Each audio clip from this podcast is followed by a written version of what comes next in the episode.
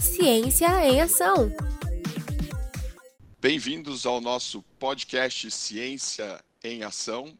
Quem vos fala é o professor Marcelo Calegari Zanetti, do programa de graduação e pós-graduação estricto senso em educação física da Universidade de São Judas de São Paulo.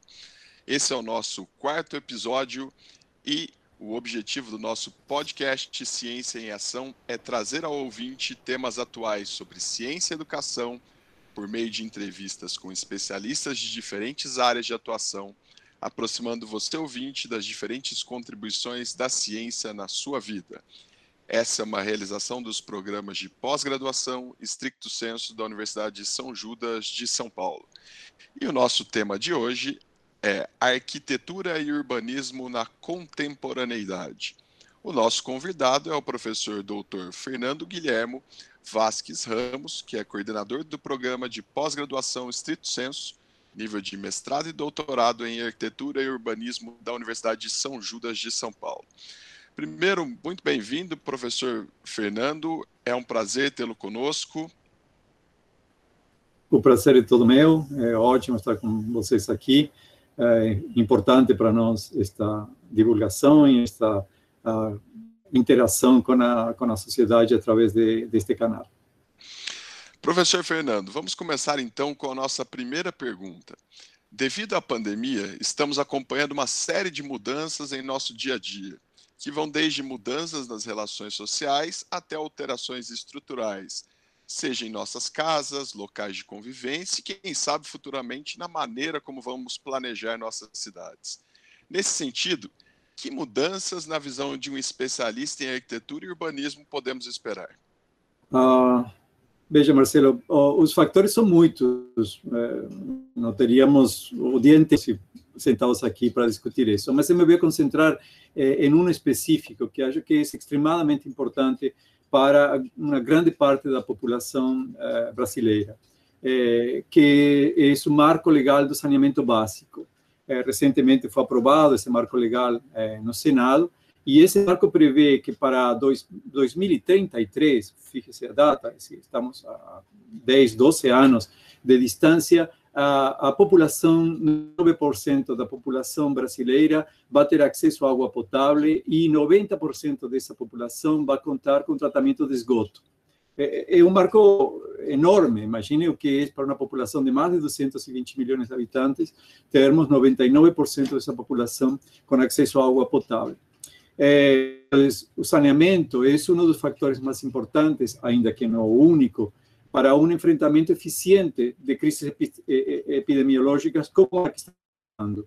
Uh, que é bom lembrar que não vai ser a última, não? É, nós devemos preparar para a próxima. Então, o fator do saneamento básico é um fator fundamental.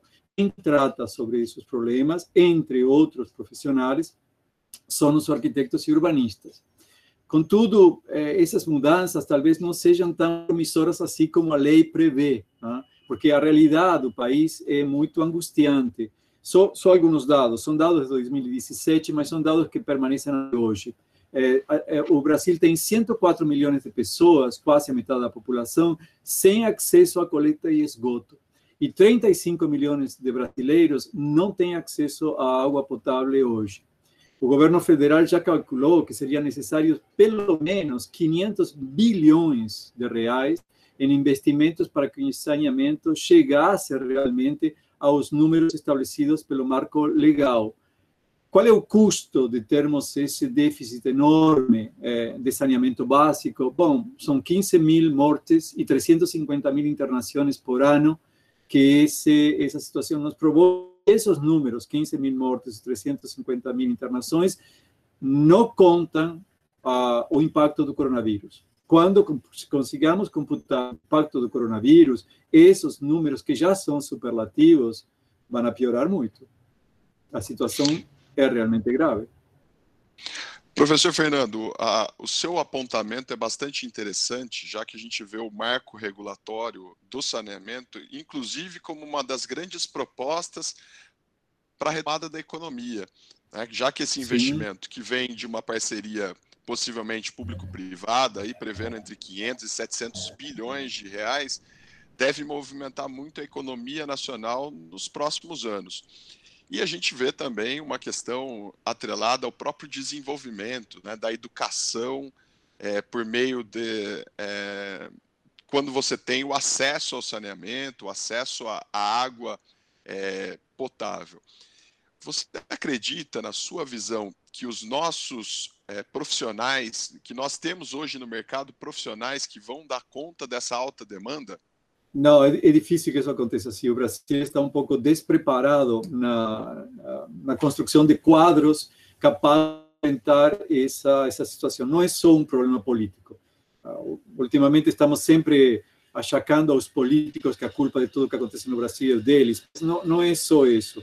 A, a, a situação dos quadros necessários para desenvolver esse tipo de trabalhos é fundamental. O Brasil precisa preparar esses quadros, o Brasil precisa organizar essa essa nova mão de obra para para no, nova mão de obra não, não física, não aquele operário que vai colocar na mão uma massa para instalar a tubulação, mas a mão de obra do, do, do profissional técnico que vai pensar como esse esse processo vai ser desenvolvido. É um processo científico, é um processo que tem que ser desenvolvido a partir de pessoas capacitadas cientificamente.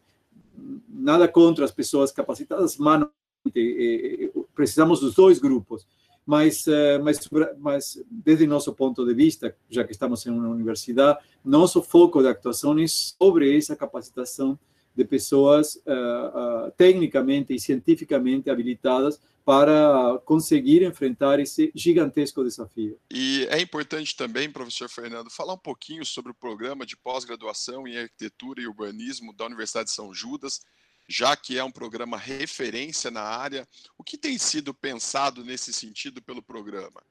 Veja, justamente é, esse trabalho da Universidade de São Judas Tadeu para enfrentar a, a construção de quadros é, é intensíssima, não só no programa de arquitetura e urbanismo, o nosso programa, mas nos outros programas, ciências do envelhecimento, eh, educação física, engenharia, temos um programa de engenharia que está trabalhando arduamente também na mesma direção. Então, é um esforço da universidade. Os programas se han aunado, se han hermanado para conseguir desenvolver trabalhos sobre, relacionados mais com os problemas da sustentabilidade, com os problemas do ambiente, com os problemas do envelhecimento da população e, sobretudo, com os problemas de qualidade de vida. Qualidade de vida termina sendo um dos grandes focos de todos os programas eh, eh, que, estão, que estão actuando hoje na, na universidade. Isso é muito bom. E nós tivemos recentemente a aprovação né, do doutorado também em arquitetura e urbanismo da Universidade de São Judas. O que, que isso representa, né, não só para a universidade, mas como para a sociedade como um todo? Veja, o, o, doutorado é um novo campo de ação, não? O doutorado é outro. Eh, a gente eh, tem um mestrado desde 2005, é um mestrado antigo, já temos 15 anos no, no, no mercado, já temos trabalhos importantíssimos desenvolvidos, mas agora abrimos um novo campo de ação, que é o doutorado. Esse, esse, novo, esse novo campo de ação, difícil de aprovar, é, foi resultado de um esforço gigantesco de um grupo de professores muito engajados que a universidade tem, os, os professores, é, os docentes permanentes do programa, que trabalharam de uma maneira intensa para conseguir isso. É, e, e, o doutorado, é, que é muito difícil de conseguir, é, vem a somar-se aos esforços de outras universidades, só duas mais, é, só tem três doutorados de arquitetura na maior cidade do país, na maior concentração de área metropolitana do Brasil. Só temos três. E a Universidade São Judas Tadeu é, tem o privilégio de ter um desses três doutorados. É, esse privilégio, obviamente, também vem acompanhado de uma enorme responsabilidade. Ter um doutorado, é, o MEC faz difícil o doutorado, porque sim, o MEC faz difícil ter doutorado, porque o doutorado demonstra uma maturidade do programa que não todos os programas alcançam. O nosso, por sorte, já, é, por sorte não, por esforço enorme do nosso grupo de, de, de eh, colaboradores, é, conseguiu esse, esse doutorado. Os mestres e doutor, os mestres que virão a cruzar conosco esse doutorado eh, vão compartilhar desse privilégio e eh, terão que preparar-se justamente para enfrentar estas novas eh, questões que estão ligadas às duas linhas de pesquisa que o programa tem. Uma linha sobre cultura e ambiente e outra linha sobre gestão urbana e sustentabilidade. Assim como você pode ver pelo foco dessas linhas, nosso compromisso social vai do patrimônio à sustentabilidade e está centrado em problemas graves eh, de relevância contemporânea, como o ambiente, a gestão, e afetam diretamente a todos os cidadãos. O curso de doutorado ajudará, imaginamos nós, a preparar recursos humanos e econômicos para que esses possam ser desenvolvidos e com isso a universidade seja capaz de, de, de uh, conseguir seu seu objetivo, uh, que é o de as condições socioculturais da população. Ok. E para aquele profissional, para aquele é, estudante que terminou a graduação ou que de repente fez uma, até uma especialização, que tem interesse em entrar no mestrado, e também aquele mestre que tem interesse em entrar no doutorado, que caminhos, quais são os passos para esse profissional poder procurar o, o, o programa? O, o, primeiro passo é entrar na nossa página na, na uh, no portal da universidade, majoritariamente todos os dados estão, eh, estão lá. Eh, o segundo passo pode ser entrar em contato diretamente conosco. Nossos eh, canais de contato são variados. Tem a, a, o, a direção de pós-graduação, de pesquisa e pós-graduação, tem Facebook, tem Instagram, temos uh, acesso via site, temos e-mail. Há muitas maneiras de entrar. O inicial é sempre o mesmo, não? Entra-se no portal, vê o que temos para oferecer, ofertar eh, entende-se de que vão as linhas do programa e, uh, e com isso os futuros alunos poderão ter uma ideia bastante clara do que queremos eh, fazer. Ok, professor Fernando, estamos chegando ao final do nosso podcast. É, eu gostaria aí das suas últimas considerações, alguma coisa que, né, que poderia ser sugerida para as pessoas, para que para os futuros profissionais da área que a gente pode pensar nesse novo mundo que a gente está vivendo atualmente devido à pandemia? É, bom, eu, eu, recomendaria estudar. Estudar é importantíssimo, é decir, o, o, o, dedicar horas de sua vida ao estudo é hoje provadamente é, evidente que faz bem para a humanidade. É decir, se nós conseguimos sair desta pandemia, será porque as pessoas que estudaram durante anos conseguiram produzir a tal da vacina.